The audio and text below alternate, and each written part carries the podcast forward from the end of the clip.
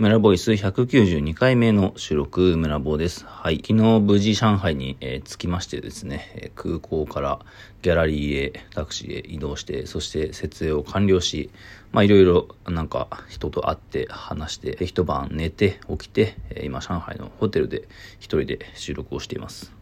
まあ、まずは上海に行くためにね、まあ、PCR 検査したりとか、ビザ取ったりとか、いろいろな書類を書いたり、まあ、そして様々なアプリをインストールしたりとかでね、これを全てちゃんとクリアしないと上海にたどり着けないのかというね、非常にまあ、プレッシャーが常に日本にいた時にはあったんですけど、まあ、なんとか全てクリアし、無事上海に着けたというだけでも、まあ、かなりね、あの、ほっとしていたんですが、そこから、まあ、息を当面の勢いで、まあ、搬入に、まあ、至ったわけですけど、すっごいね、あっという間に終わりましたね。まあ終わったというか厳密にはまだ完全には終わってないんですけど、事前に制作して日本からまあ届けさせてもらった作品まあ結構大きいのもあるわけですよ。あの3枚が連結して、まあ、かなりでかいあの大きさになっているもの、3メートル以上のもの、まあ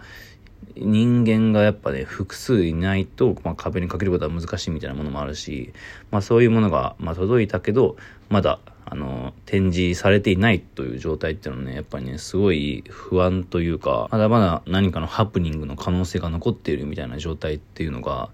まあ、早く終わら終わらな終わらせないとっていう、こう、自分をせかせる感じになるんですけど、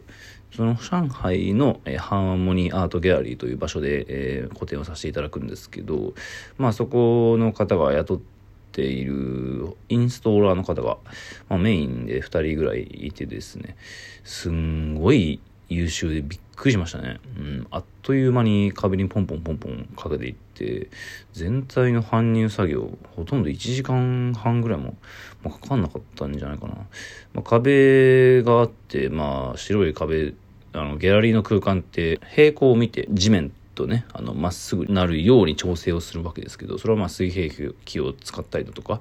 あのー、まあいろんな器具、器具を使ってやるわけだけど、な、なんかね、まあ一応その器具をもちろん使ってるんですけど、もうパパッと一瞬でかかっちゃうんですよ。で、一瞬でかけたらもうそれがすでに平行なんですよ。まあそれは鍛錬の賜物というか、まあ慣れてますからね、みたいな感じで担当者の方が言ってたんですけど、まあやっぱ日本で搬入をしていても、ここまで早い人って、まあ、見ないかなと。で、以前、えっ、ー、とですね、あの、開会危機と、まあ、お仕事をね、させてもらっていた時ですね、あの、村上さんと また交流があった頃に、台湾で、えー、カオスランジで、まあ、展覧会をね、させてもらったことが、その時に、まあ、お世話になっていたインストーラーの方々も、なんかとんでもない技術とスピードで、あっという間に、うん、なんか壁にキャンパスをかけていった結構壁が、まあ、高くて高いっていうか、あの、そもそもギャラリーとか美術館自体が、まあ、広いっていうのは、まあ、基本的にはあるんですよ。やっぱり、まあ、日本よりもね、あの、上海でかいので、まあ、てかアメリカとかもそうですけど、基本的に、まあ、海外の、えー、まあ、アートをやるような国というのは、日本よりも国土が広い、まあ、国がほとんどですので、で、まあ、高さも高く、まあ、広さも広いというのがほとんどなわけですけど、えー、まあ、その台湾で、えー、展覧会やった時もなかなか広い場所で、まあ、それを2日3日ほとんど寝ずになんか埋める作業があった時は、まあ、本当に死ぬかと思ったんですけど、まあ、それは置いといて、まあ、大量のキャンパスをね、なんか壁にかける作業をインストラのことがやってくれた時に、まあ、結構高いところだから、あの、まあ、脚立？脚立に登って作業やるんだけど、なんかね、その脚立に登りながら移動するんですよ。これ何ていうかよくわかんないと思うんですけど、もうなんか脚立と足が一体化してるみたいな感じで、あの、長い足というか、なんか竹馬みたいな、あの、それも、両足がちゃんとくっついてる感じの竹馬というか、それをガシャンガシャンガシャンってこう、ロボットみたいに移動してって、で、バンバンバンバンバンとこう、あの、あれですね、あの、ドリルというか、ビスをこう、もう、なんか機械のような あの速さと正確さでバババババッと打ってってまあそれして横にいるもう一人二人の人がバンバンバンとこうパネルやキャンバスを壁にかけておくわけですけど もうねスーッとそれが全部平行なんですよ。でまあ自分はそういう作業が苦手なんでねあのまあよりすごいと思うわけですけどなかなかねあの少しあの数ミリずれていたりとかで平行が取れないみたいな感じでそで片方下げたらあ片方が上がって見えるとかなんかそういうなんか沼になってしまうような作業というのを、どうしても延々と繰り返してしまうことが多いんですけど、まあ、たまにね、ぴったりと、あ、なんか一発であったみたいな瞬間もあったりするんですが、まあ、そういう時ってやっぱ嬉しいなと思ったりもするんですが、もう全部が一発であっていて、まあ、とにかく、まあ、中国、台湾、そのアジアのインストラの人なんですかね。なんか非常に伝統的な職人ぽい、あの、人なのかわかりませんが、まあでも、あなんかね、一般的らしいんですよ、中国では。で、まあ、それほど高い賃金では働いていないらしくてですね。で、まあ、その、その原因が何なのか、てか日本になんでこんな技術が高い人がいないのかとか、あの、まあ、あの、厳密にはわかんないんですけど、まあ、どうやら、やはり人間の数が、まあ、関係しているらしくてですね。まあ、中国って、えー、まあ、受験とか、あの、まあ、美術の世界が一応あるわけですけど、まあ、当然ですけど、受験者数もめちゃくちゃ多いわけですよ。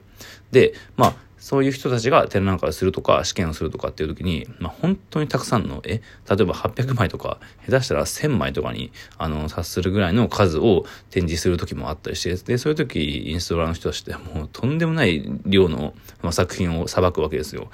だから、まあそ、そういう現場に比べたら、まあ僕の今回の展覧会一応作品、まあ10個以上ありますけど、まあ全然数はあの多くないわけですよね。で、まあ空間も、まあ非常にまともな空間というか、あの展示しにくい場所でもないから、まあだからかなり難易度は低かったんでしょうね。まあそういったインストラーの方にも助けられて、まあほぼ9割方展示はね、すでに完成してしまいました。はい。そして、まあ、いろんななんかね、食事をしたりだとか、まあ、滞在期間というのは大体、まあ、1週間ぐらいなんですけど、その間は、まあ、展覧会もね、なんか見に行ける余裕があるのかわかりませんが、まあ、インタビューを受けたりもするんですよね。で、まあ、オープニングがあって、まあ、そういうのを繰り返して、いろんなことをやって人と会ったりしていくと、おそらくあっという間に過ぎていくんじゃないかなと思うんですが、まあ、でも、今日この時間は、まあ、やはりフライトがあって、搬入もして疲れただろうということで、午前中は、まあ、何もせずに休もうということで、えー、ホテルからのんびりと、まあ、上海の街を眺めながらラジオトークを収録しています。はい。まあ、非常になんというか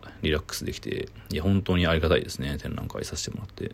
まあ時間取れるか分かりませんが、上海滞在中はなるべくラジオトークをね、えー、更新していこうかなと思っています。で、まあ、なんか搬入のすごい、なんかインストラの人の話でかなり喋ってしまいましたが、昨日はですね、あの、まあ、あの、まずその古典の、なんていうか、ディレクションというか、ハーモニーアートギャラリーと、えー、まあ、僕と、えー、リコアートギャラリーといろいろつなげてくれたシュウさんという方が、えー、まあ、いらっしゃって、まあ、日本でも一回お会いしたんですけど、で、その方がなんか、これおすすめだよということで、えー、まあ、クラブイベントなのか、なんかよくわかんないですけど、なんか、まあ、イベントが、まあ、その上海周辺でやってるということで、えー、そこに、えー、リコの上海に来てくれている、えー、志村さんという方と行ってきたんですけど、なんかそれがめちゃくちゃアングラなイベントで、まあ、ホテル、ホテルじゃない、えっと、クラブ？なんか、まあ、地下でやってるクラブイベントで、な大きさとしては秋葉原の、えー、モグラぐらいのなんか規模感ですかね。そんなに広くない場所なんですけど、まあ、非常にアンダーグラウンドな、えっ、ー、と、なんかね、マーケット、なんかね、歌舞伎町なんたらマーケットみたいな名前で、まあ、なんか本当に絵に描いたようなアングラで、まあ、怪しい音楽がかかっていて、怪しいなんかものが売られ、えー、まあ、そして、なんだろうな、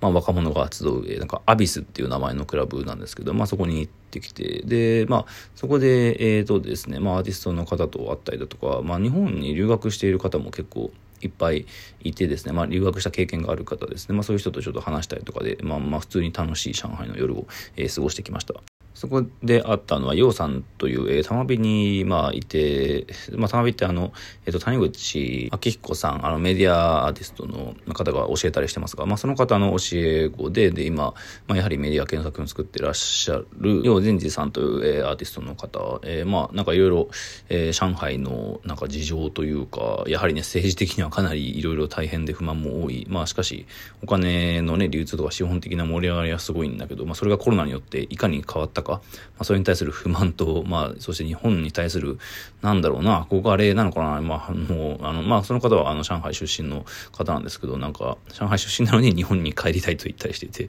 えー、まあ、そのリアルな感じがちょっと面白かった。ったですね。はい。まあ、そこのアビスのイベントも、なんかね、思いっきり歌舞伎町をモチーフにしてるんだけど、まあ、どう考えても歌舞伎町ではないというか、えー、上海の、まあ、そのチャイナのなんか、な感じと、えー、まあ、歌舞伎町のイメージの感じが複雑に絡み合った、まあ、どっちかっていうと、高円寺とか、中央線寄りのアングラなカルチャーの雰囲気なんですかね。うん。まあ、あと印象的だったのは、そこにいた人たちは、まあ、まあ、おそらく若者といって差し支えない20代、30代の、まあ、様々なファッションとかをメインとしたような、まあ、カルチャーに属する人たちが、まあ、集っていたわけですけど、まあ、全員マスクをしてなくて、えー、まあ、それもなかなか衝撃というか、まあ、ある種納得だったんですけどね。はい。うん、上海についてからは、まあ、空港とかギャラリーとか、えー、まあ、そんなにたくさんのところはまだ行ってないんですけど、まあ、ほとんど全員マスクをしていて、まあ、その感じっていうのは大体日本と同じだなと思ったんですが、まあ、ただ日本でもね、えー、まあ、マスク全ての場所でしてるわけではないけど、まあ、クラブイベントやら、うん、まあライブとかでも、まあ基本的には行儀正しく皆さんやっぱマスクをしていて、まあ当然僕も、えー、まあ特にこの時期はね、花粉症もあるから絶対マスクを外さないんですけど、まあなんか場所によってはみんな全然してないし、なんかまあ割と解放されてる感じなのかわかりませんが、まあ上海もかなりコロナめちゃくちゃ盛り上がってるから、まあ怖いっちゃ怖いんですけど、まあでも全然気にしてない人もまあいるんだなという、なんかいろんな、まあそういうある種極端な、まあそのハーモニーアートギャラリーっていう場所はかなり、えー、まあでかいし、まあビルの中にあるんですですが、まあ2階がギャラリーなんですけど、1階はめちゃくちゃおしゃれなレストランがあったりとかで、うん、まあまあ言ってしまえばハイソサイアティな場所なんですよ。で、空港からはかなり、うん、電車、まあ電車じゃないかな、タクシーで、えー、まあかかる場所なんですが、まあおしゃれなアートギャラリー、日本で言うと何ですかね、まあ天王洲とかのワットとかね、なんかそこら辺の雰囲気のギャラリーの感じに近いというか、まあその近くには、それこそ六本木ヒルズみたいななんかそういう感じの、まあ雰囲気を醸し出している場所とか、ショッピングモールというにはちょっとでかすぎるような街そのものがのもうね、ショッピングモールみたいになってる巨大な場所があったりとかでですね、まあそういう場所も行って、まあそしてアビスのような誰もマスクしてないアングラな場所も行って、初日だったけど、まあいろんなカルチャーを体験できたなという気はします。はい。まあ上海のリアル感というか空気感みたいなものを喋れていけたらなとは思っています。はい。えー、今日も皆さん聞いてくれてありがとうございました。頑張るぞ。